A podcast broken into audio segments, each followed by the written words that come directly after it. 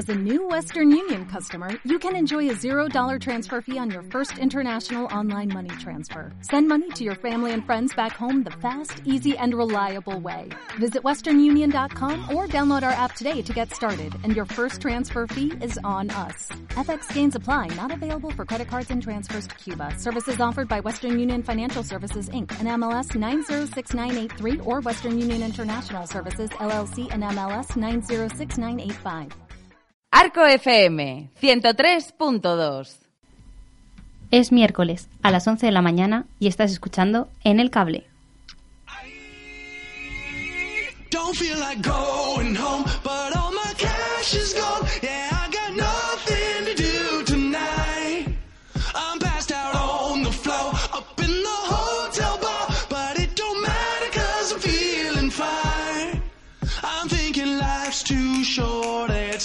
Passing by. So if I'm gonna go it all, go big or go Buenos días, un miércoles más a En el Cable, el programa más random que ha podido incluir Arco FM en su parrilla. Buenos días. Buenos días. Buenos días. Como siempre, como ya habéis podido escuchar, estoy acompañada de mis compañeras y yo, que no me he cambiado el nombre, me llamo Enar. Tenemos a mi derecha a María, Hola. experta en, en temas culturales de las redes sociales. Ujú, así hoy, es. Hoy espero que nos traigas muchas noticias interesantes. Claro. Eva y Claudia, Hola, muy buenas. Hola. buenos días. ¿Cuántas cosas extrañas han pasado durante esta semana? Buah, muchísimas. Pero muchas, ¿eh? Está repleta la red, la verdad. ¿Nos vas a traer más bebés, Claudia? bueno, bueno. ¿Y tú, Eva, más muertes de No, no, animalitos? esta vez ya no os traigo ninguna muerte. Por favor, queremos ser un poco Alegres. alegres, porque si no, y por supuesto no nos podemos olvidar de nuestro técnico ahí presente, Daniel, ¿qué tal? Pues muy bien, preparado para teneros alguna sorpresa al final del programa. Uy, uy, uy, uy, uy, cómo suena eso, la gusta. sorpresa. Me gusta, me gusta. Pues mm, a ver si hay alguna, porque hoy no podemos comentar nada de roturas de coches ni nada extraño que nos haya pasado, ¿no? No, por Tampoco- suerte, no. Tampoco- Gracias a Dios, nada, nada de nada. Tampoco nos hemos inundado, ¿no? No, no. Estamos todos aquí. ¿Habéis tenido que poneros los manguitos o algo? No, pues Bueno, estamos perfectas. Bueno, Dani, eh, Torrelavega, ¿te han tenido que ir a buscar en barca a casa o algo? He venido haciendo rafting, de hecho. ¿De verdad? Así que sí, sí, muy bien todo. Yo casi que también, ¿eh? Hombre, no, sí, porque por ahí... No creas, que mi zona también tela. Bueno, yo he visto el vídeo de tu perrita que, que poco más y se, la come el agua. Pues mm, antes de ayer seguía así, Jolín. prácticamente. es que Ramales está muy Ramales, ramales. rodeado, ramales. rodeado de. Para el que no lo sepa, el mejor pueblo, ¿eh? ¿Mm? Bueno, pueblo. bueno. Pueblo bonito. el, el mejor pueblo y, Y muy, con mucha agua. Muy, muy accesible también y súper cercano a todo. Sí. El Sí, sí, mejor sí. pueblo de la Victoria. Pero bueno, vamos a empezar con este querido programa y empezamos con la alfombra roja.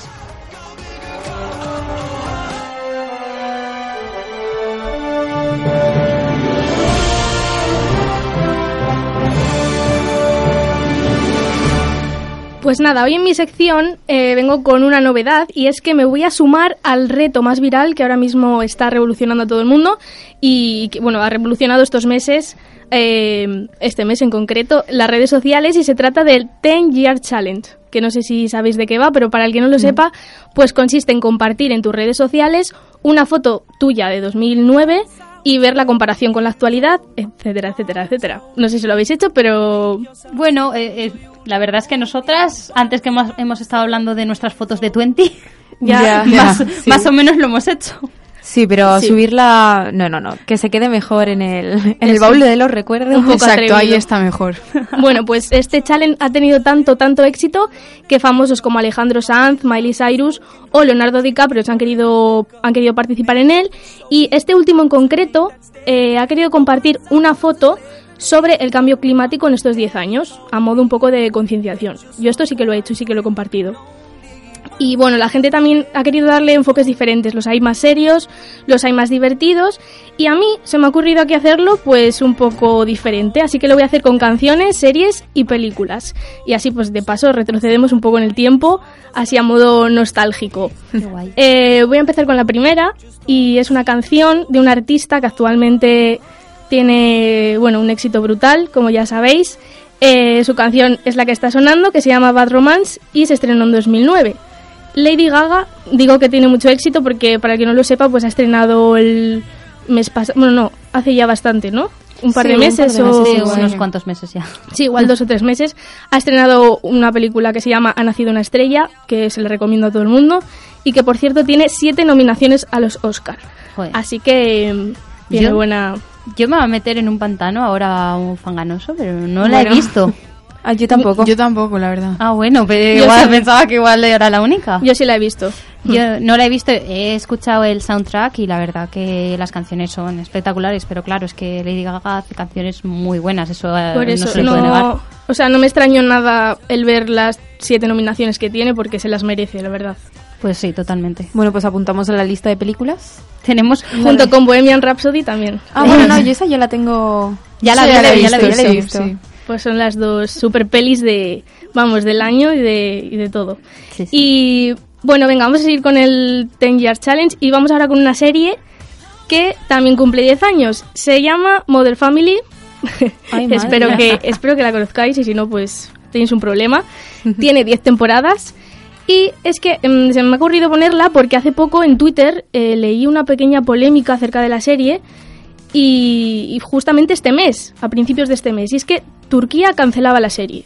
Entonces, bueno, me metí para ver por qué, cuáles eran lo- los motivos, y se debe a cuestiones morales, pero también porque uno de los personajes, la aparición de uno de los personajes, está dentro de una familia, ¿vale? De un matrimonio divorciado. O sea, sus Sí. padres están divorciados y, y eso a, a Turquía pues no le ha hecho mucha gracia y no ha querido la ha cancelado directamente. Y bueno, también por el lenguaje vulgar, etcétera, etcétera, que no, no les gusta. Bueno, pues lo- por lo de la familia me parece una chorrada, ¿eh? Y por el lenguaje vulgar Hombre, tampoco. claro. Yo le- he visto bastantes veces la serie de Modern Family y, perdona que te diga, pero hay otros muchísimo peores. Ya, ya. Porque, os digo, si cancelan Modern Family por, por vulgar, eh, Los Simpson Ya.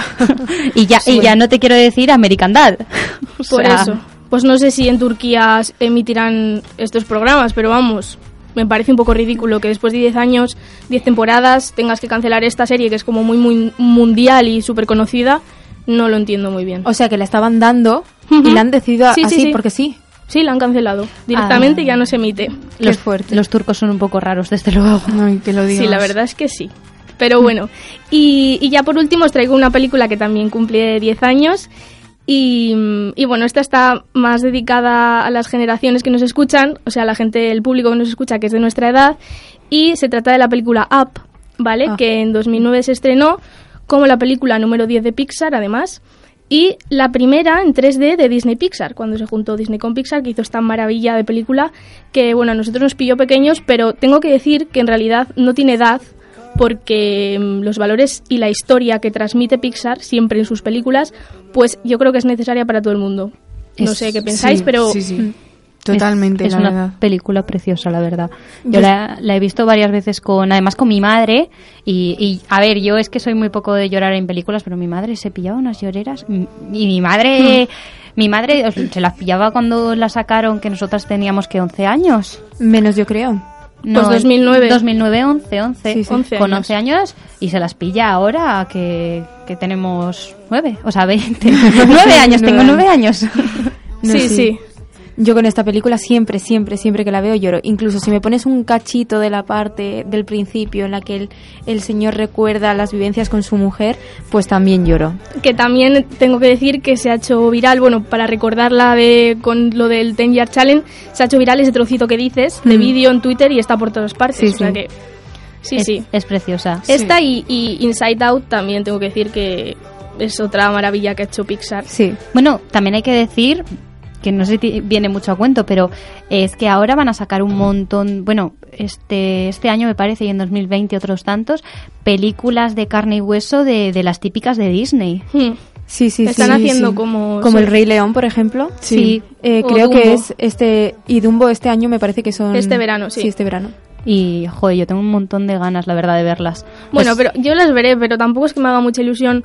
No sé, yo me quedo con las originales. Hombre, desde Sí, luego, hombre, las, claro, las pero- originales siempre, pero me hace ilusión yo creo por la infancia, más que nada. Ya, por sí. rememorar. Sí, Pues tiempos eso, como mi sección de hoy, que sé Os he hecho sentiros un poco más viejas. Pues sí. Sobre todo Eva, ¿eh? Que te queda poco ya. Sí, Es sí, me verdad, queda poco no para... evita. Mayor de edad en todo el planeta. Sí, sí, me queda poco para cumplir años y estoy un poco más nostálgica. Has Así hecho que- una señora. Bueno, me lo dijo aquí el señor, que los cumplió la semana pasada, fue su cumpleaños. Efectivamente. Felicidades, Dani. Así que ha sido, ha sido, ha, ha sido primero en envejecer. Será tu último programa con 20 años. Nada, Pues la, sí. la semana que viene en el programa te cantamos cumpleaños feliz, ¿vale? Venga, vale, me parece y, correcto. y ya de paso también le cantamos cumpleaños feliz muy atrasado a Dani. Es que yo soy más importante que él, entonces me lo cantan primero a mí. Bastante retraso vas tú ya. Bueno, bueno, vamos a dejar la cosa aquí porque 10 años sí que tienen estos dos. Sí, sí. Estos no hace falta hacerles ningún challenge. Ya... Esto- estos se han quedado en 2009. Sí. Lo tenemos muy claro. Os dejamos ahí con Lady Gaga y... Así que, chicas, María os ha quitado uno de los challenges que vais a traernos en Trending Topic. ya, ya, a ver si vamos a tener que llevar a más que palabras, ¿eh? No, Te metes no. en nuestro terreno. Uy, madre mía. Bueno, vamos a ver qué nos podéis informar.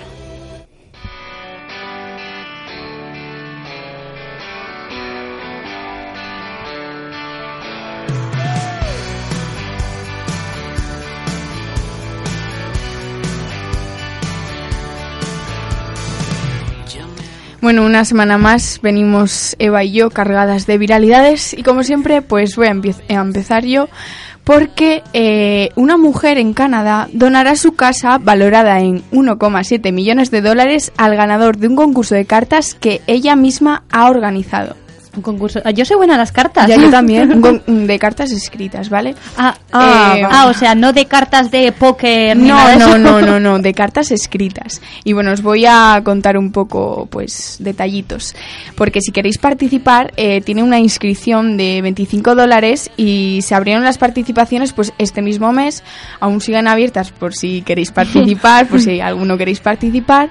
Y bueno, eh, la, esta mujer se llama Ala, bueno, perdón por, por mi pronunciación, como siempre, Ala Gagner de Alberta y es la mujer que ha decidido poner su casa pues como premio después de que varios meses, tras varios meses que quería vender la casa, eh, nadie no lograba venderla y pues bueno, pues al final ha decidido hacer mm, este maravilloso concurso.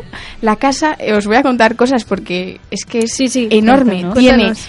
1524 metros cuadrados. Eh, está situada en Calgary, en Canadá.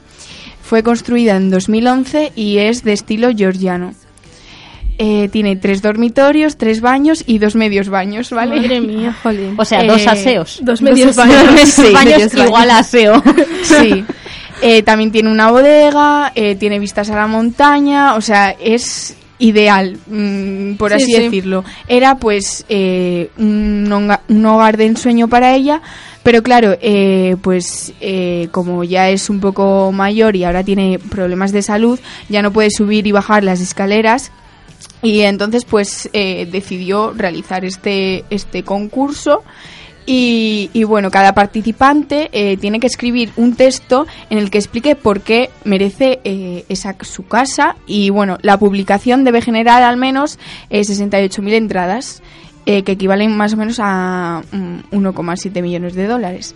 Entonces, claro, eh, Gagner leerá todas las cartas y elegirá en una primera selección 500 textos que lo mejor de todo es que se los va a pasar a sus vecinos para que ellos escojan tres finalistas. Ay, la Virgen. O sea, el es que ellos también tendrán que opinar. vecinos. Claro, Sí. porque si van a estar viviendo al lado de alguien. Claro. Hombre, por supuesto, hay que elegir bien a los, a los vecinos. Es importante y lo digo de verdad por experiencia. Sí, sí. Vale, pues a esos tres eh, luego serán eh, entrevistados por, por ella y bueno, de ahí ya pues saldrá el, el ganador. Y bueno, tenéis como fecha límite hasta el 5 de abril y, y bueno, la verdad que, que no, ne- no necesitáis más requisitos, pero vamos, que si la queréis tenéis que iros a Canadá. Oye, pues eh, yo te digo una cosa, encantada. O sea, Canadá es mi país favorito y me encantaría vivir allí. Yo le voy a escribir una carta a esta mujer. Pues ya venga. sabes. Y mi- mis razones es que mm, eh, quiero salir de aquí. Mira el lado positivo, o sea, solo son 25 dólares sí, sí, no, desde luego. y luego puedes Pero- pero- adquirir una mansión. Pero claro, ¿qué se los tengo que escribir en inglés o en francés? Porque en inglés ya complicado, pero en francés aún más. Bueno, tú escríbesela en español y que la traduzcas si quieres. Entonces me parece Pues que no me entonces coge la- directa. la elimina la Lee primera ya la, la primera de eh, la primera palabra que ponga Hola, me querida Nar. y me, y me dice, ala, venga, siguiente, next. Pero eso tiene que ser muy difícil que te toque. Sí. Hombre, Y bueno, a ver, dudo sabe. mucho, dudo mucho que se lea todas las cartas. Porque No yo sé. creo, yo creo que se- yo si viviese en Canadá me apuntaría. Las más largas las elimina fijo. pa- así Claro. O sea, hay, que, hay, que ce- hay que ser corto, conciso y concreto. y concreto. Vamos a pasar de tema porque veo que estáis ahí, ahí. Y bueno, eh, a muchas de nosotras, pues alguna vez eh, nos han quitado un diente cuando éramos pequeñitas. ¿No os acordáis que igual estaba el diente ahí, pues casi sí, que ya? entera, calla, calla. Vale, pues lo que os voy a contar es muy fuerte, ¿vale? Porque un padre ha utilizado un dron para quitarle un diente de leche a su hija. Esto, ¿Cómo, cómo? vamos o, sea, a ver. o sea, lo típico de la puerta que tiras, pues ahora con dron o qué. Eh, Exacto. Es que- Te lo voy a explicar.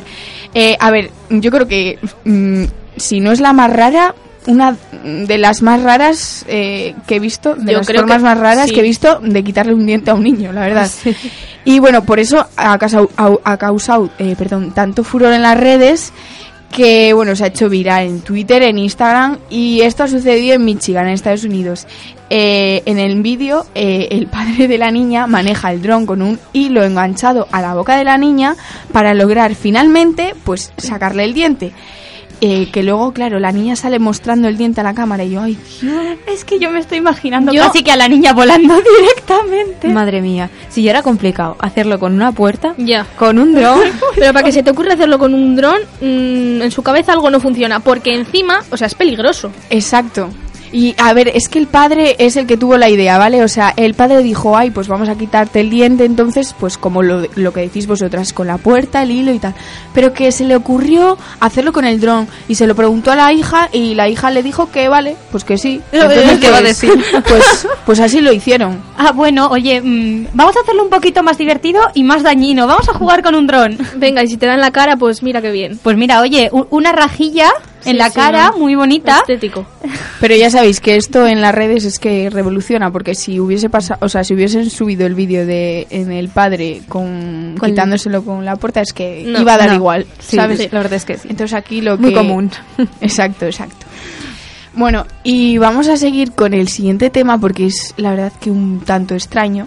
Y es que eh, una inteligencia artificial crea imágenes realistas de un plato de comida a partir de una receta escrita, ¿vale? Un equipo, esto ha pasado eh, porque un equipo de investigadores de la Universidad de Tel Aviv, en Israel, eh, han usado ya eh, 52.000 recetas y más de 24.000 fotografías de platos para desarrollar eh, con esta inteligencia artificial eh, han creado pues imágenes realistas de un plato de comida que ha sido terminado a partir de tan solo escribir la receta y los ingredientes, ¿vale?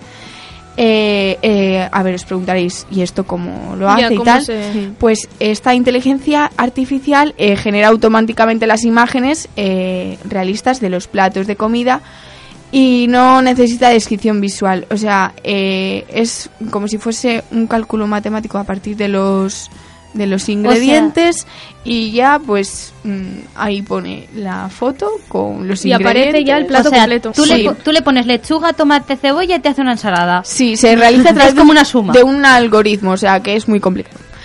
Y, a ver, también la cosa que os voy a decir yo es que, eh, a ver, vosotras estaréis pensando en una hamburguesa, no sé qué, no- pues es muy difícil que, en plan, que la foto salga bien en hamburguesas y de momento solo sale bien mm, en ensaladas, sopas y pasta. Bueno, O, o sea, la- la- las cosas que no atraen tanto como... Exacto, que ya si le pides hacerte una hamburguesa, pues... pues no. igual igual Eh, no te sale una hamburguesa. Los algoritmos se van a volver locos. Dio- están a dieta. En vez de una hamburguesa te pone el pollo delante entero. Pues sí. Y bueno, bueno, pero eh, eso es muy buena idea porque cuando vas a otro país, tú imagínate que, bueno, no sé cómo, si solo leerás recetas, pero tú imagínate que igual no entiendes el idioma en otro país o lo que sea, y si tú tienes la aplicación en el móvil, si te- ves la imagen, o sea, es, no Ya, sé, es sí, buena ya, idea. por Igual te ejemplo. parece hasta apetecible. Claro. igual te parece apetecible y luego resulta que es un Ya, poco bueno, mierda. pero... bueno, quién sabe. pues sí, y hay mucha gente que claro que se, se ha enterado después de que las fotos de las recetas, claro, que habían sido, o sea, que no eran reales, que habían sido hechas con esta inteligencia y no se lo podrían creer. En, en realidad, esto para trolear a la gente viene de maravilla, ¿eh? Ponemos aquí una imagen de, de un donut y alguien va de cabeza a cogerlo y... Qué hambre, pero- qué hambre. Calla, calla. bueno, y por hoy mi sección ya estaría. Ahora os paso con Bueno. Eva. Pues yo os traigo una noticia que ha ocurrido la semana pasada y es que el dominó mm, va a empezar a ser un juego de riesgo y os preguntaréis el dominó, pero a ver, ¿por qué? Sí, porque puedes lanzar las fichas a la cabeza. Bueno, mm, no van por ahí los tiros, pero bueno, parecido. Pues todo empezó en el centro de día de Maruja Mayo de Lugo, donde se celebraba el cumpleaños de uno de los ancianos que, que va a ese centro de día. Y tras una partida de dominó un poco mm, acalorada, un poco polémica, dos de los abuelos acudieron al baño pues para tener un poco más que palabras. Allí dentro se agredieron y se lesionaron, pero no solo eso, sino que cada uno lleva una navaja de 8 ¡Ay, la Virgen! de 8 y 7 centímetros. Y bueno, pues obviamente ambos resultaron heridos, con un corte, uno con un corte en la cara y otro una herida en la parte posterior de la cabeza. Cuando llegó la policía, bueno, pues no se lo podían creer y les interrogó por separado y ambos pues dijeron que sí. Reconocieron que habían discutido y que, bueno, se echaban un poco la culpa el uno al otro, pero que se agredieron porque ya hacía un tiempo que con sus partidas de dominó pues tenían varias disputas y bueno, pues esta fue la gota que colmó el vaso. Estoy flipando. Se liaron a navajazos en el baño de la residencia. O sea que ya, yo, ya lo tenían preparado llevar la navaja, ¿no? Porque Bueno, si iban- no, tú. Pues acaso. protegidos. Claro. Iban protegidos. Ya, ya iban con la idea de, mira, eh, eh, a las 7 en el baño. Madre mía. Pues sí, sí, esto ha pasado en España, en Lugo, no, no hace falta irnos a. Estados Unidos para que pasen estas cosas. Y madre mía, es que unos señores ya mayores, me parece que tenían 72 y 83 años, con sus navajas en los bolsillos ahí, a navajazo limpio. Y interrogaron también a las personas de alrededor de que habían estado en la sala del dominó a ver si, jolín, había pasado algo también dentro de la sala y dijeron que no, que no sabían absolutamente nada. Hasta que no vieron a uno salir del baño con el corte en la cabeza, dijeron, oye, ¿qué os ha pasado? Mira, mira, me, me deja loco esto, de verdad. La gente mayor se nos, se nos despendola. Luego dicen de nosotros, sí. No, no, es que los millennials también estamos muy mal de la cabeza, pero... Sí, sí, mucho. Y bueno, cambiando ya de tema, esto ya ha sido el boom de, la, de Twitter eh, esta semana. Y es que, bueno, eh, os voy a contar La Resistencia, ¿sabéis qué programa es? Sí, Sí, hombre. sí. Bueno, pues bueno, para el que no lo sepa, es un programa que se emite en Movistar Plus, en cero. Eh, y mm, está presentado por el cómico David Broncano. Y es famoso pues porque lleva a muchos artistas jóvenes y también a gente actual de las redes sociales, youtubers, etcétera. Bueno, pues esta vez eh, Broncano ha sido trending topic por su entrevista a la cantante de trap, La Zoe, que tiene pues canciones un poco subidas de tono, con insultos, como podemos estar escuchando de fondo. Y bueno, pues ha sido trending topic porque su entrevista ha estado plagada de pullitas, cortes secos, silencios y respuestas incómodas por parte de la cantante. Y es que todo llegó a un punto en el que David Broncano pues ya no encontraba ningún tema de conversación y decidió preguntarla, como había estado lloviendo tanto estos días en España, decidió preguntarla por su río favorito. A lo que la Zoe obviamente Ay. pues no respondió tampoco y es que era un tira de floja de preguntas y respuestas sin sentido. Y Broncano intentando tensar cada vez más la entrevista hasta un punto en el que ella tampoco le daba juego a nada y bueno, hubo un momento en el que eh, la Zoe eh, calificó la entrevista, la conversación que estaba manteniendo como una conversación de ascensor. Ah, pues, pues día muy bueno. ¿no? Sí, sí, de ascensor. Ah. Y bueno, esto ha generado una gran división en Twitter porque hay unos a los que critican la manera de, en la que David Broncano había llevado la, la entrevista y quienes consideran que los seguidores del trap atacan a Broncano cada vez que lleva a un artista de este género al programa. Sí, porque pasó algo parecido con Badial, si no recuerdo que tampoco había mucho que hablar con esa, con esa muchacha. pero era otro era más diferente porque Sí. cuando fue Bad Gyal, ella le seguía un poco más el rollo y había más interacción Es que, claro, es lo que iba a decir, que las entrevistas con, con este hombre, con David David, Broncano, Broncano. eh, si no le sigues un poco el juego de y vas un poco De su tira y de afloja su de bromas, rollo, sí. porque tiene ese rollo de bromas de vacile y tal, no hay por dónde salir. O sea, es que sus entrevistas no tienen sentido alguno. Entonces, No, pero, mm, yo me enteré por Twitter de esto Pero la, la, la mujer esta, no sé, no la había visto en mi vida, ¿eh? No está no, sabía ni quién era. Pero sí que es verdad que cuando los, los les dicen que van a ir al, al programa de la resistencia, deberían de mirar a ver qué tipo de, de Claro, es a lo que iba yo, que ya tienes que saber a qué te vas a exponer, porque si no, ya miras tú, vas Ya, a un pero si programa y no sabes de... Ya, también. De menos Claro, 18. Eso que no es eres igual capaz de mantener una conversación normal, pues imagínate ir a, Pues sí. a la resistencia. Pues Al no sé. final de la entrevista eh, había llevado ella a una amiga y estaba entre el público y David Broncano pues le dijo, pues bueno, que se suba también tu amiga, que ahora mismo no me acuerdo cómo se llama, que se suba también tu amiga para que levantar un poco así la entrevista y terminarla en el punto máximo de, de esplendor. Y vamos, es que decayó totalmente porque, Todavía la, peor. porque la muchacha tampoco tenía ni idea de, de nada. Madre mía. Y vamos, es que intentó despedir la entrevista y se quedaron un poco más planchados y nada. Ah, bueno, pues casi le hubiera valido más estar ahí sentado mirándola y con la música de fondo, ya está. Pues sí, tranquilamente. Para los que no lo hayáis visto y queréis verlo, lo tenéis en el canal de YouTube de La Resistencia. Ponéis David Broncano y la Zoe y lo tenéis ahí, fijo que, que os sorprende No esta sé si muchacha. va a merecer mucho la pena, ¿eh? No, la verdad es que no merece mucho No, la yo pena. no tengo muchas ganas de verlo, fíjate. Pero si sois curiosos, lo encontraréis ahí.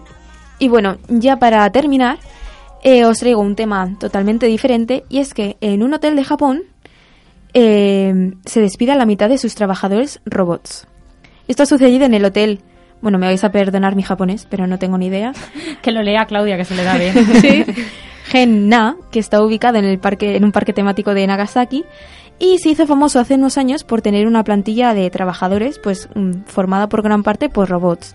Y aunque la mayoría tienen aspecto humano, entre ellos eh, hay también mm, dos dinosaurios velociraptores que trabajan tras el mostrador de la entrada, eh, registrando a los que llegan al hotel. Yo quiero, por favor. Pues sí, sí. Pero eh, la presencia de estos empleados robots ha generado eh, más trabajo del esperado, ya que al principio, en 2015, que es cuando se impusieron estos robots, eran la última moda y estaba todo muy bien, pero claro, ahora que ya han pasado cuatro años, pues necesitan supervisión humana porque ya no funcionan tan bien y otros ya tienen fallos, incluso se llegan a activar con los ronquidos de los propios huéspedes del hotel. Entonces tú estás, dor- tú No estás dormido creo. tranquilamente y tu pareja o tú estás roncando y de repente te llaman a la puerta o entra alguien a la puerta y es el robot porque se piensa que le has llamado, pero no es porque tú estabas roncando. Ent- entra en mi- a las 3 de la mañana un velociraptor en tu habitación. Ojo, cuidado, ¿eh? Madre Sí, mía. sí. Y bueno, pues por este motivo la dirección de la compañía hotelera pues ha decidido despedir a la mitad de sus robots trabajadores que no eran ni nada más ni nada menos que 243, o sea, un porrón. Y pues bueno, se ha tomado esta decisión porque era más fácil despedirlos que reemplazarlos por otros porque ya costaba demasiado dinero. Porque a ver, vas a comprar más robots y te va a volver a pasar lo mismo que van a necesitar más supervisión humana dentro de uno, dos o tres años. Así que chicos, no compréis robots, mm, contratar a gente. No a los robots, sí No a, a los, robots, humanos. exactamente. Los humanos nos estropean. ¿Vosotros iríais a un sí. hotel en el que os atiendan solo robots? Yo no. Yo personalmente no. Yo igual sí. Bueno, no sé. A ver, Es que si hay una urgencia o algo, ¿qué, qué me la van a solucionar los robots? Bueno, a ver, Oye, a ver. que- En, dentro de estos hoteles que hay principalmente robots, siempre hay alguien detrás. Vamos Hombre, a ver. siempre tiene que haber alguien supervisando un poco, pero... sí, Entonces, bueno. ah, no, yo, ya, yo pero no. es verdad lo que dice Claudia, ¿eh? Nah, yo sí que iría. ¿Por qué no? A mí me, hace, me haría gracia que me atendieran unos velociraptors. ¿Qué quieres que te diga? Pero no es el mismo trato que si te trata... Claro, pues, estás como más tranquila, claro. saber que hay alguien que te da confianza. o- Volve- volvemos a la misma conversación que, el- que el- con lo de la resistencia. Cuando vas a esos sitios ya sabes lo que tienes. O sea, no vas a pedir una conversación de, de maravillas sobre... Pues no. Ya, No. por, por eso no iría. Igual. No la, no la convencemos. No. No, no. Pues no nos vamos de viaje a ningún hotel robot con Claudia, chicas. No, No. funciona esto. Lo siento, chicas. Y bueno, pues por hoy ya estaría nuestra, nuestra sección. Yo me sigo riendo muchísimo con Claudia porque está como una regadera. Pues bueno, pues tu sección acabada. Vamos a ver qué os traigo yo.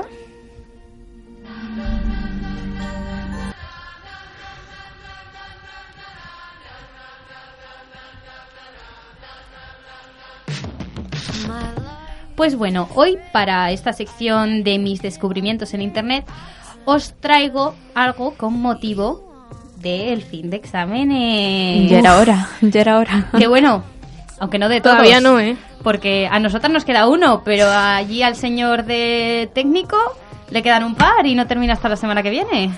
Pobrecillo, yo que ya Vaya carita que tengo unas tienes, ansias Dani. de acabar. Tengo unas ganas locas de hacerlos, además. pues como todos.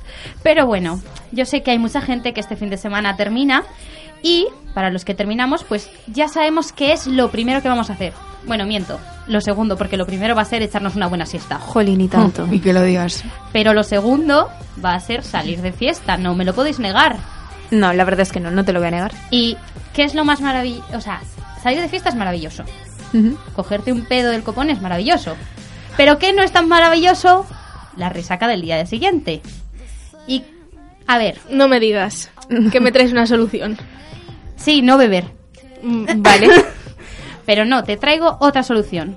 Y es que, pues bueno, hace, hace no mucho eh, leí un artículo eh, sobre un chico que, que decidió salir de fiesta y mm, probar una, una bebida llamada Refix, que es una especie de pócima mágica que además viene de Galicia, ¿Eh? eh, que promete librarte de la resaca. Como A ver, a ver, explica, pócima explica esa pócima. Bien, os voy a contar primero la experiencia del chico y luego os cuento de qué va esto. Bueno, el chico salió de fiesta, bebió como si no hubiera un mañana y, al di- y antes de acostarse para, para dormir, con todo el mareo que te pega cuando te vas a dormir y todas las ganas de vomitar, se bebió dos botellas de Refix.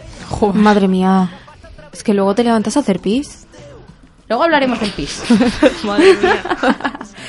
Al día siguiente dijo que se encontraba cansado, sí, pero como si hubiera salido de fiesta sin beber nada. O sea, estaba cansado de, de la pr- del, del propio haber salido de, de fiesta, haber estado de pie hasta la, en pie hasta las tantas, pero no con dolores de cabeza y con ni con náuseas. Suena maravilloso, ¿verdad? Sí, la verdad es que sí. Pues os voy a decir que no es ninguna pócima mágica, sino que es una bebida bastante natural.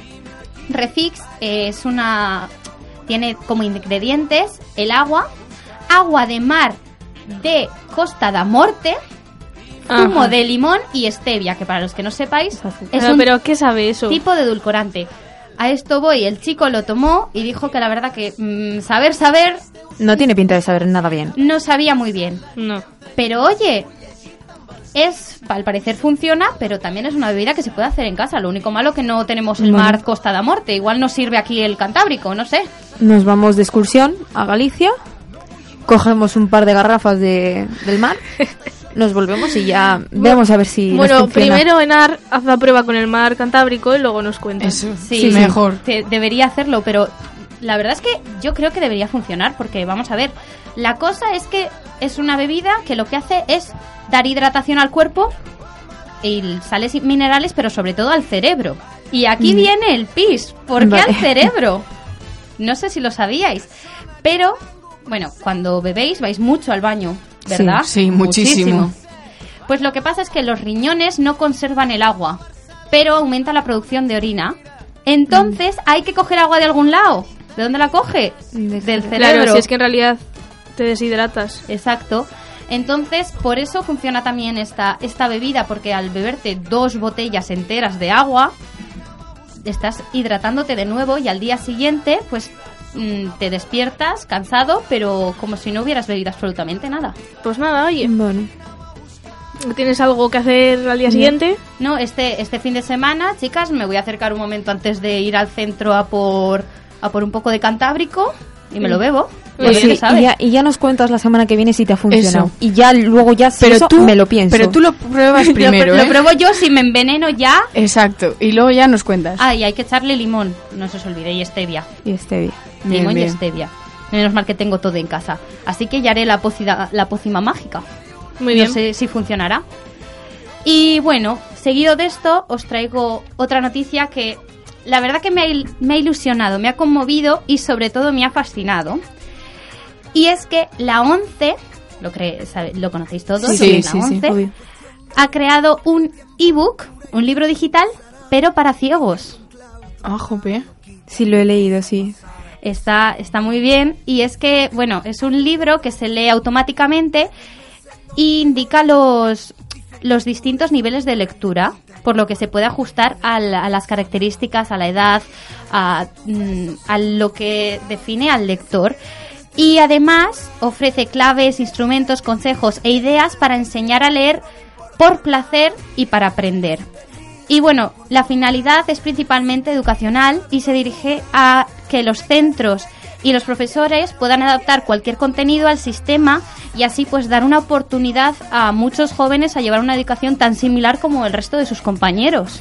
Me parece genial. Pues sí. Sí, la verdad es que, es que sí. La verdad es que está muy bien porque no solo estás dando la oportunidad a que estos niños con discapacidad visual, hoy sí, visual, eh, puedan eh, seguir la corriente de sus compañeros, sino que también estás ayudando a, a los profesionales de la educación A mejorar su trabajo. Exacto, Sí. les estás dando un- unas pautas muy buenas. Ujú. Y bueno, por supuesto que se ha creado con la idea de que sea un acercamiento a que todas estas personas con discapacidad visual eh, se vayan más integrándose en el mundo de la lectura, que la verdad es que es realmente bonito y se están perdiendo muchas cosas mm, muy chulas. la verdad es libros. que es una Sí. iniciativa que Bastante chula. hace, hace falta, sí. Exacto, y yo creo que es algo, pues, pues eso, de momento al parecer solo hay uno, porque está en modo de prueba, pero están con la idea de desarrollar bastantes más. Pues sí, porque es muy necesario, la verdad. Y para Y avanzar en todo de- esto. De la inclusión, Sí. ¿no? Que se está dando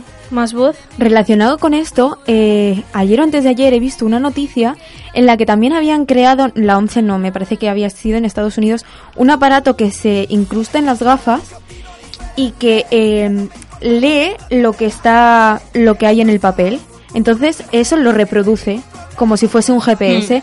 Sí. Ah, eso también lo he visto. Y o coge Sí, un- una verdura o un tal y dice tomate o lechuga. Y claro, eh, también facilita la, Es que la vida diaria de los invidentes. La verdad es que hay que, si nos lo pensa, o sea, si lo pensamos bien, es complicado para esta gente llevar una vida cotidiana mm, normal y sin ayuda externa y deberíamos facilita- facilitárselo todo lo posible. Pues sí. Pues sí, totalmente. Porque, vamos a ver, y a mí esto me parece súper bien, está ahora mismo, pues es orientado a niños, pero perfectamente se puede llevar hacia adultos, hacia personas que no han tenido pues esta posibilidad de poder leer. Así bien. que con esta ilusión, porque la verdad es que me me hace ilusión leer estas cosas, porque me parecen muy buenas noticias, eh, le paso a la ronda de, de Dani y su sección.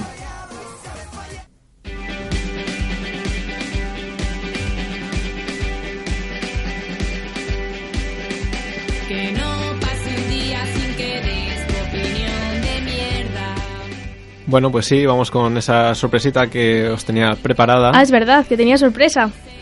Pues sí, es un ligero cambio a mi sección con el objetivo que no es otro que el de dejar de herir sensibilidades y el de, bueno, visto que vuestro gusto musical es tan diverso y tan difícil de calificar, voy a tratar de, a partir de un formato muy similar a lo que estamos haciendo, ¿no? Tres canciones en español, tres canciones en inglés, de ir, bueno, haciendo que conozcáis nuevos grupos, nuevas canciones y Muy contándoos un poco pues por qué he elegido esa canción y por qué estos grupos tienen un interés.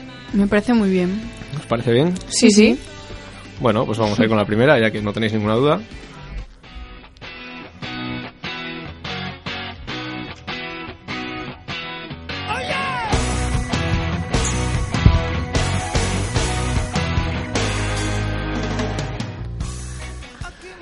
Esto es Maná, ¿verdad? Sí, sí. Sí, Un por grupo Dios. que en este caso sí que conocemos bastante y una canción que nos ha acompañado muchas noches en las verbenas, Sí. Y tanto. cuando el señor aquel se quiere ir a dormir ya a las 5 de la mañana y nos echa.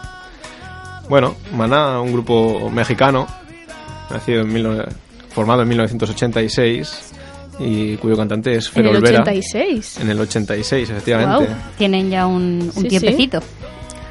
Pues sí, el integrante Fer Olvera, su cabeza, cabeza referente, una persona muy comprometida con la lucha política, con, con el medio ambiente. En 1995 creó la Fundación Selva Negra para favorecer luchas por el medio ambiente. Y bueno, Maná, que para nuestra generación millennial tal vez sea un poco un objeto de chiste, ¿no? Por personajes como Broncano, como otros cómicos que, Sí, sí. que lo utilizan Sí. como chiste comodín, ¿no? Por ese, bueno, digamos, estilo tan característico que se repite en casi todas sus canciones. Es verdad. Joder, pues Sí. ahora actualmente, yo creo que lo decía en el pasado, pero hay algunos grupos que también se repiten muchísimo su estilo. Sí, la verdad es que no sé por qué se toma tanto con Maná, porque al final es algo que hacen todos los grupos prácticamente. Hay muy pocos grupos que evolucionen y cuando lo hacen sus fans se les echan encima. Incluso canciones eh, con las mismas palabras, mismas frases prácticamente. O sea, No, no, pero sí. es que hay algunos que parece que tengan ya la base aquí puesta y solo ponen la canción. Las canciones diferentes, Por la eso, letra sí. diferente, punto, ya está. Pues sí, y una de las cosas por las que Maná debería ser objeto de chiste y no lo es tanto, es que, bueno, en estos casi 33 años de carrera, eh, tiene 8 álbumes recopilatorios. Jolín. Joder. Madre mía. Ah, muy bien. Casi que podrían haber hecho un 10 Years Challenge sí, con verdad. dos más. Mira. Pues- Pues sí, es algo que a mí siempre me ha resultado muy curioso, el hecho de que si ves su discografía es prácticamente uno o dos álbumes de estudio y un recopilatorio, y así van acumulando. Y bueno, es curiosísimo. Es muy Y, curioso, sí. Sí. Esta canción, como he dicho, 87 millones de visualizaciones en YouTube. Y bueno, ya, como dije antes, os habrá acompañado muchas noches, ¿verdad? Sí. La me verdad es que sí. Me encanta. A mí me encanta escuchar Maná, la verdad. No sé por qué. Últimamente. Estoy nostálgica o algo. Necesitas a Maná. Sí. Necesitamos verano también. Sí. Necesitamos verbena, ¿no? Acabar Sí. con Sí, esas. sí, sí. Bueno, siguiendo con eso de los gustos musicales que tenéis todas, también tendré que tocar esos géneros que creo que nos van a gustar tanto, ¿no? Ay, la Virgen. Pues un poco de rock. Oye, Ah, vale, ¿cómo que El no? rock, por sí. favor. rock americano de grupos pues como Scorpions, Bon Jovi Bueno, entonces esto va más dirigido a Eva, ¿verdad? y Para que conozcan mejor las canciones, dices, ¿no? por ejemplo, sí. Y en este caso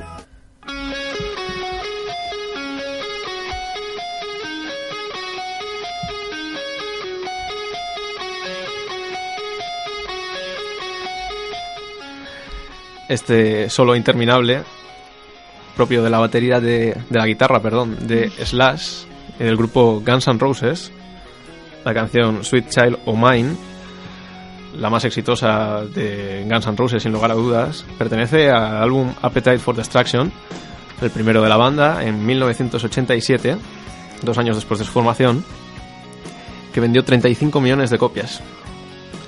Joder. Se lo merece, es maravilloso.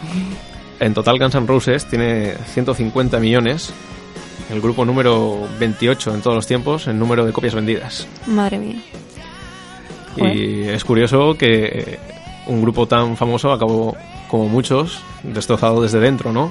Desde 1985 que empezó hasta 1997 que se, que se desbandó por el enfrentamiento entre el vocal Axel Slash, Axel Rose, perdón, y Slash. Ah, mira, eso no lo sabía yo. No, yo tampoco. No, pero Pues sí, la verdad eran, lo siento, Nar, ahora, ahora te doy la palabra. ahora no quiero.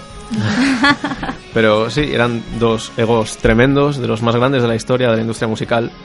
Y especialmente Axel era especialmente duro y no solo se fue Slash, sino que también se fue Doug McCagan, el batería. Vaya. Enar, A ver, lo que iba a decir es que esto yo creo que sí que es habitual en el sentido de que cuando pasas muchísimo tiempo con las mismas personas haciendo el mismo trabajo durante años, al final tiene que haber alguna alguna discusión y las discusiones se van acumulando. Y más en el punto, de- o sea, en el mundo de la música que estás en el punto de mira de todo el mundo y tienes que, que poner siempre la cara alegre para que luego no vayan diciendo cosas de ti y, y es una acumu- acumulación de mil Sí. cosas. Y luego también yo creo que, mm, como en todo, ¿no? Al final tiene que haber un fin. Claro. Y Sí. reinventarse. Y ya se ve que muchos de los grupos que se han separado al final acaba el vocalista por individual, siguiendo otra carrera diferente. Yo qué sé, el canto el loco, o no Mm, sé. Aunque Sí. luego al final, no la gran mayoría, pero sí muchos se vuelven a juntar pues para rememorar los viejos tiempos y demás. Pero sí que se necesita un parón, un descanso de, porque es, jolín, si estás viviendo eh, una gira tras otra, viviendo con las mismas personas 24 horas al día, pues es normal que terminen cansándose. Y aparte, bueno, lo que ahora, perdón por interrumpirte, Eh, lo que yo creo que también hay mucho en, en los grupos de este estilo es la envidia entre unos y otros, porque siempre hay uno o dos que destacan por encima de, Hmm, sí. del resto, que es quizás es más culpa del público porque, pues lógicamente se sienten más atraídos o les gusta más eh, un, uno de los componentes de la banda que otros, pero lógicamente hace al final eso hace un poco de daño y, y corroe. Sí. Pues sí, esta, esta separación, debido a este encuentro de egos, al final acabó dando la razón, en cierto modo, a Slash, que siempre aparece una persona mucho más cabal, salvo esa colaboración con Fergie. Y bueno, tuvo otros grupos, como puede ser Velvet Revolver y Axel Rose. Se mantuvo en Guns N' Roses, eh, muchas veces manchando su legado con álbumes ciertamente lamentables. Pero tras 19 años de hiato, volvieron en 2016 en el Festival de Coachella, famoso por, Es verdad. Es verdad. por reunir a, a bandas separadas. Sí. Y ahora, pues bueno, ahí están haciendo alguna girilla de despedida y Hace demás. poco estuvieron en Bilbao, creo. Bueno, hace poco. mm, Me dos, parece que dos fue años. el año pasado o el anterior, sí. Sí, Sí. igual dos años. Hace poco estuvieron, sí. Sí. Pues muy bien. Sweet Child of Mira. Mine. Espero un poco estar educándose en este, en este Sí, lo, sentido. sí lo ¿eh? estás haciendo, Sí, sí. Dani. Muy Como bien. DJ de este programa es mi función. Así que nada, vamos con lo siguiente, con algo más actual.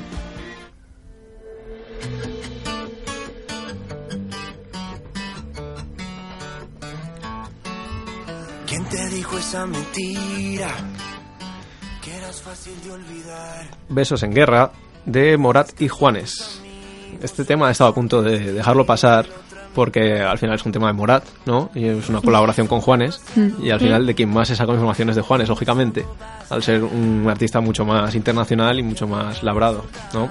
Sí. Sí. Pero bueno, Morat, ese grupo colombiano formado en 2015 y que se dio a conocer gracias a Paulina Rubio, Es un verdad. personaje un poco Anda, es verdad. denostado. Sacó con ella. Es verdad. Sí, sí. sacó con ella mi nuevo vicio. Sí. Y bueno, a pesar de que la opinión popular ha cambiado un poco en Paulina, nos dio este grupo, ¿no? Al final.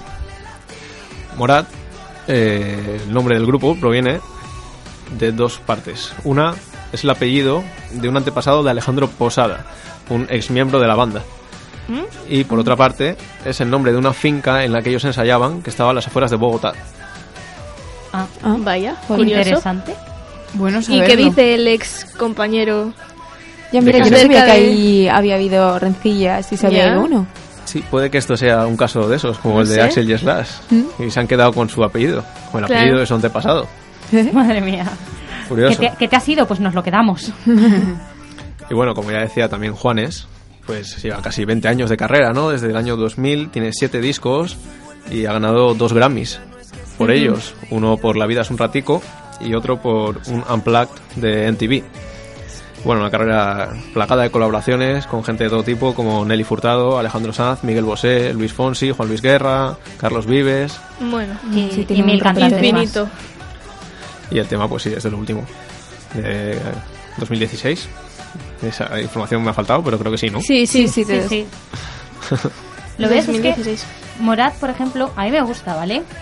Voy a ser sincera, pero es lo que decía, lo que decíamos del, de que se parece en sus canciones. Sí. Vamos a ver, tienen una base que es muy parecida en todas, prácticamente igual, y, y cambian la letra, poco más. Este verano han venido aquí al Malecón a- en la Semana Grande y ha habido... no, la Semana Grande no. Bueno, ya, bueno, pero con motivo La de la Semana Grande es de Santander. Ya, pero con motivo de la Semana Grande se organizó el, el festival. Eh, Que no insistas, que no. Bueno, vale. Que Pues- fueron a Malecón, punto. Pues coincidió. Las fiestas de la coincidió- patrona de Torrelavega. Coincidió en las fechas. Las Bueno. fiestas de la patrona de Torrelavega. Bueno, vale. Eh, por, eh, a eso lo que iba, lo que decía Enar, que sí que eh, todas sus canciones se parecen, yo creo que demasiado, porque había veces que no diferenciabas el cambio de una canción a otra o si había habido una canción que había terminado u otra que no. Pero bueno, sí que A mí me pasó lo mismo porque les vi hace dos veranos en Noja y me pasó exactamente igual. Lo mismo. O sea, al final te parecía como que estaban repitiendo la misma canción y decíamos entre nosotras, pero esta no la han cantado antes, no, es Mm. otra diferente. Sí, la verdad es que. No sé, es un estilo muy, muy, muy firme. Pues me estáis dando envidia porque yo quiero ir a verlos en directo, así que... Bueno, pues he de decirte que en directo están bien, pero no, no, no animan mucho, ¿eh? No. Desde mi casa, que es desde donde se escuchaba el concierto, se escuchaban bastante bien. Eh, No, no, sí, sonaba bien, Desde- pero. Desde tu casa se escucha muy bien todo, ¿no? Sí, la, la verdad que con la ventana abierta entraba Ah, no, muy bien, Morat. Me, me refiero que cualquier concierto, si es desde tu casa, Así que nada, voy con lo siguiente.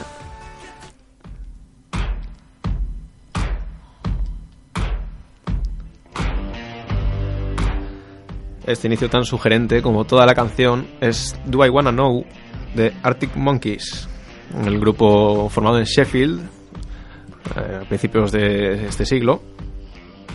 Eh, ¿Esas caras? ¿Qué pasa? Me ponéis malas caras. Que no, la, No, que no. la conocen. Sí, sí, sí, sí, ¿cómo no la voy a conocer? Sí, jolín. Digo que atacando, por si acaso. No, hombre, sí, es un grupo Va que bueno, es, es muy... que te tiene que gustar, ¿no? Arctic Monkeys. Pero esta canción la verdad es que lo petó bastante con 780 millones de reproducciones Sí. en YouTube. No, que son no 700 es- millones más que Mana, que lo he No dicho es antes. la, la canción, será la canción más escuchada de ellos, yo creo. Eh, sí, en YouTube seguro. Me refiero en general, porque esta canción, la general, verdad sí. es que cual- hasta canción, o sea, gente que yo conozco que no escucha Arctic Monkeys la conoce. Lo que Sí, pasa es que no saben de quién es. Además, en alguna serie de Netflix también ha aparecido, ¿no? Stranger Things Sí. o... Ah, puede ser, Creo que sí. puede ser. Pues bueno, esta banda, eh, una de las originales del punk pop británico, muchas veces relacionada con otros grupos como Franz Ferdinand, Kaiser Chiefs, Block Party, que seguramente a mucha gente no le suene, pero lo petaron bastante a principios de este siglo y bueno, es uno de los precursores de la difusión musical por internet, porque sus primeras maquetas fueron creadas y distribuidas por sus fans y luego más adelante, con el inicio de internet, fue de los primeros y en muchas revistas especializadas se les considera a la vanguardia de la difusión en internet. Sí, sí, un grupo muy importante que en 2005, con su primer single, I Bet You Look Good on the Dance Floor, se colocó en el número uno del Reino Unido, en las cartas, y superando a Robbie Williams, Joder. recién salido de Take. That. Pues No, no, es que o sea, en internet esta, es- este grupo ha tenido muchísima difusión, la verdad. Y la- han sabido jugar muy bien con lo que es las redes sociales y con lo que es el poder de los fans al final. Pues sí, además esta canción manda un mensaje ciertamente sensual y también de carácter sexual que a una generación millennial y a las redes sociales le gusta tanto, ¿no? Pues sí, sí. Demasiado a veces. Llamativo. Bueno, esta canción de 2016 y en 2018 tiene nuevo disco también, Tranquility Base Hotel and Casino, que también pues está ahí a tope.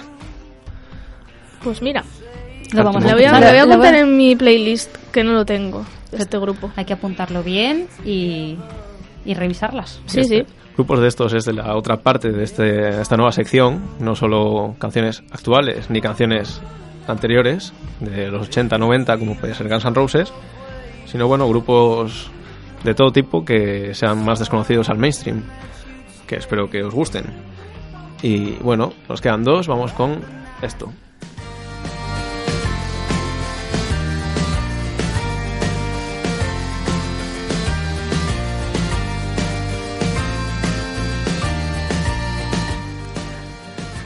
Este inicio tan movido y esta voz de David Ruiz pertenece a la maravillosa Orquesta del Alcohol, La Moda, también conocidos, este grupo de Burgos, que si no habéis ido a verlos en directo, Muy grandes. tenéis que ir. Yo, Tengo ganas, yo ¿eh? soy una afortunada y Dani también es un afortunado de haberles podido mm, ver en directo y son mm, brutales. O sea, yo es de los mejores artistas que he visto en directo actuar. Mm, es que me lo he pasado genial. Yo tengo la suerte de decir que este ha sido mi primer concierto en directo, este verano en el Festival Arena Sound, y una experiencia inolvidable, la verdad. Sí. que son siete miembros, es algo bastante, además de todos los que tienen detrás, es algo bastante inusual para un grupo, ¿no? En directo parece que siete personas más el equipo no entren. Y bueno, es que ellos se ponen ahí en fila y entran como sea y tienen una fiesta espectacular. Sí. Mira, yo les vi y, y también vi de- eh, después de ellos iba Izal y, y fue una diferencia, o sea que a mí Izal me gusta muchísimo también y lo conozco mucho antes que la moda, pero fue la diferencia de, de verles a ellos animando a todo el público y luego sí que como que bajó un poco la actitud de, de la gente y tal, como que dio un poco de bajonazo. Bueno, es que siete personas encima del escenario tiene que ser ya una es fiesta que es, solo eso. ya, ya. es una es brutal, o sea, yo os lo recomiendo Son, a todo son el mundo. una verbena con, tru- con gusto musical. Sí. Es básicamente eso. Claro, luego lo comparas con Izal, que es un ritmo más lento, más pausado. Sí, pero bueno, a la hora de animar y a la hora de dar espectáculo, me Claro, refiero. la interacción con el público es muy buena en este caso y, Sí.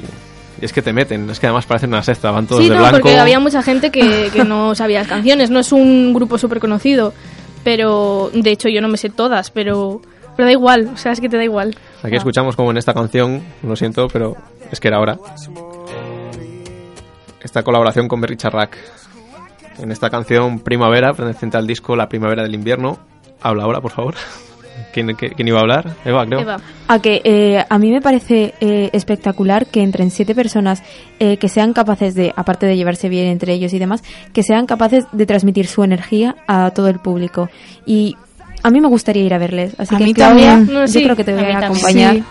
Yo además Vamos juntas. fui con una amiga que no, bueno, ha descubierto el grupo gracias a mí, me acompañó porque la pedí por favor que alguien viniera conmigo, nadie le gusta este estilo de música y vino y desde ese momento, vamos, se ha vuelto una fan absoluta de la moda. Pues sí, Sí. además de querer ir al directo, empezáis a descubrir su música en YouTube y otras plataformas. Eh, que sepáis que sus dos primeros discos son Noisy Road y The Shape of Folk to Come, están en inglés. Donde se ven claramente sus influencias por grupos como Johnny Cash, Creedence Clearwater Revival o Bruce Springsteen.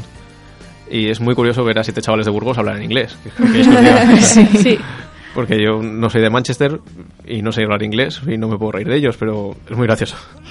Ya os Sí, digo la verdad es que sí, sus si no buscas la letra, no sabes lo que hablan. Que hablan en chino o japonés igual. Pues mira, puede ser, Claudia. Te- Lo igual lo entiende, oye. Igual el próximo día nos traes las letras traducidas. Tradúcenos. Pues sí, sí, sí. Lo intentarás. Sí, lo intentaré. Bueno, vamos con la última.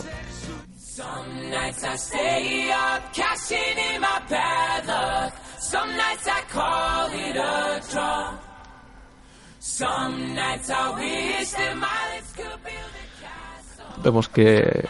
o veo, mejor dicho, que la estáis empezando a cantar en directo. prácticamente. Sí, Esto pero bueno. es Fan. Y esto es Some Nights. La segunda canción más conocida de Fan. ¿Verdad? Sí, Sí. sí, la verdad es que sí es muy conocida. ¿Y la más conocida cuál es de Fan? Ay, pues no lo sé. Pues nos has pillado. Mm, No Dinos sé cómo yo. se llama. Pues es su colaboración con Janelle Monae en We Are Young. Ay, es verdad. Jolín. Sí, sí, sí. Ah, sí, sí, sí. Vale, ya he caído, sí, es que... La verdad es que este grupo es de los que son com- un poco complicados de ubicar, ¿eh? Al final. Sí. Sí, porque, eh, o sea, como que al escuchar el comienzo ya enseguida conectas, pero no tienes ni idea de quiénes la cantan o... No, tiene canciones, pues eso, muy míticas, como es esta o la de We Are Young, pero quizás el grupo como tal Eso no, es lo que es, tan- digo. no es tan conocido. exactamente Sí. reconocido, que seguro Porque que son muy sonadas, pero... Exacto. Sí, son canciones muy radiofónicas. Eso es. Y bueno, es la típica que te suena, te encanta y no sabes quién la canta porque ni te la presentan, te la ponen ahí y ya está, ¿no? Y en este caso, una voz muy reconocible de Nate Russ, que en la actualidad, con la banda parada desde 2015, pues ha sacado algún disco y tiene temas muy buenos que os los recomiendo, como por ejemplo Great Big Storm. Apuntad para otro día. Lo Apuntamos. apunto. Bueno, lo apuntamos. Bueno, sí, eh, siete años estuvo fan en activo y en esos siete años, y gracias a los temas que he mencionado, por ejemplo, We Are Young, recibió seis nominaciones a los Grammy, entre ellas las cuatro más importantes a Mejor Grabación del Año, Mejor Artista Nuevo, Mejor Canción y Mejor Actuación en Grupo o Dúo Vocal. Qué bien. No, no, sí, desde luego se lo merecían, yo creo. O al menos con lo que tengo escuchado. Sí, sí. Y bueno, gracias a esta canción, el cantante, el ya mencionado Nate Russ, se ganó comparaciones con Freddie Mercury en periódicos como The Guardian, que tal vez sea un poco distante, pero eh, hay que reconocer que como vocalista es espectacular Nate Russ. Sí, no, no, eso no se lo puede negar nadie, pero tanto para comparar con Freddie Mercury. Ya, ya.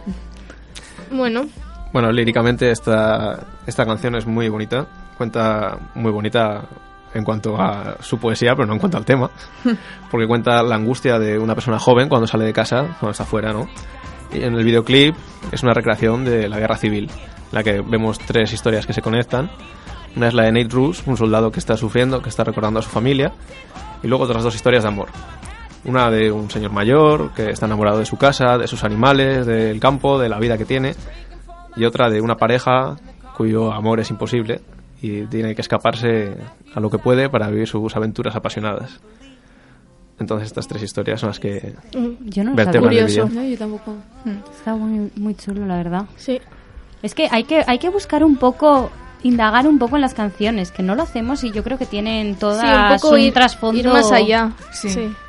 que luego nos puede puede hacer que te guste incluso más la canción, ¿eh? No, y Porque- entender más cosas y no sé. Pues sí, hay varios versos en la canción en la que habla de por qué me tuve que ir, mamá, quién se quiere morir solo, ese tipo de cosas que de- describen la angustia. Pues sí. Y bueno, yo creo que es una canción muy pegadiza, muy bonita, con la cual te lo paso para que nos despidas una semana más. Pues sí, porque es una canción muy bonita para despedir y para recordar que nos pueden seguir nuestros oyentes en las redes sociales, en Instagram y en Twitter, en arroba en el cable FM. Y la semana que viene vendremos con muchísimas más noticias y muchísimas más locuras de internet y por supuesto muchísima, muchísima más música buena. Pues sí.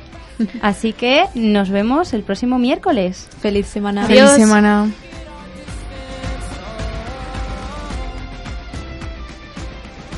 Arco FM 103.2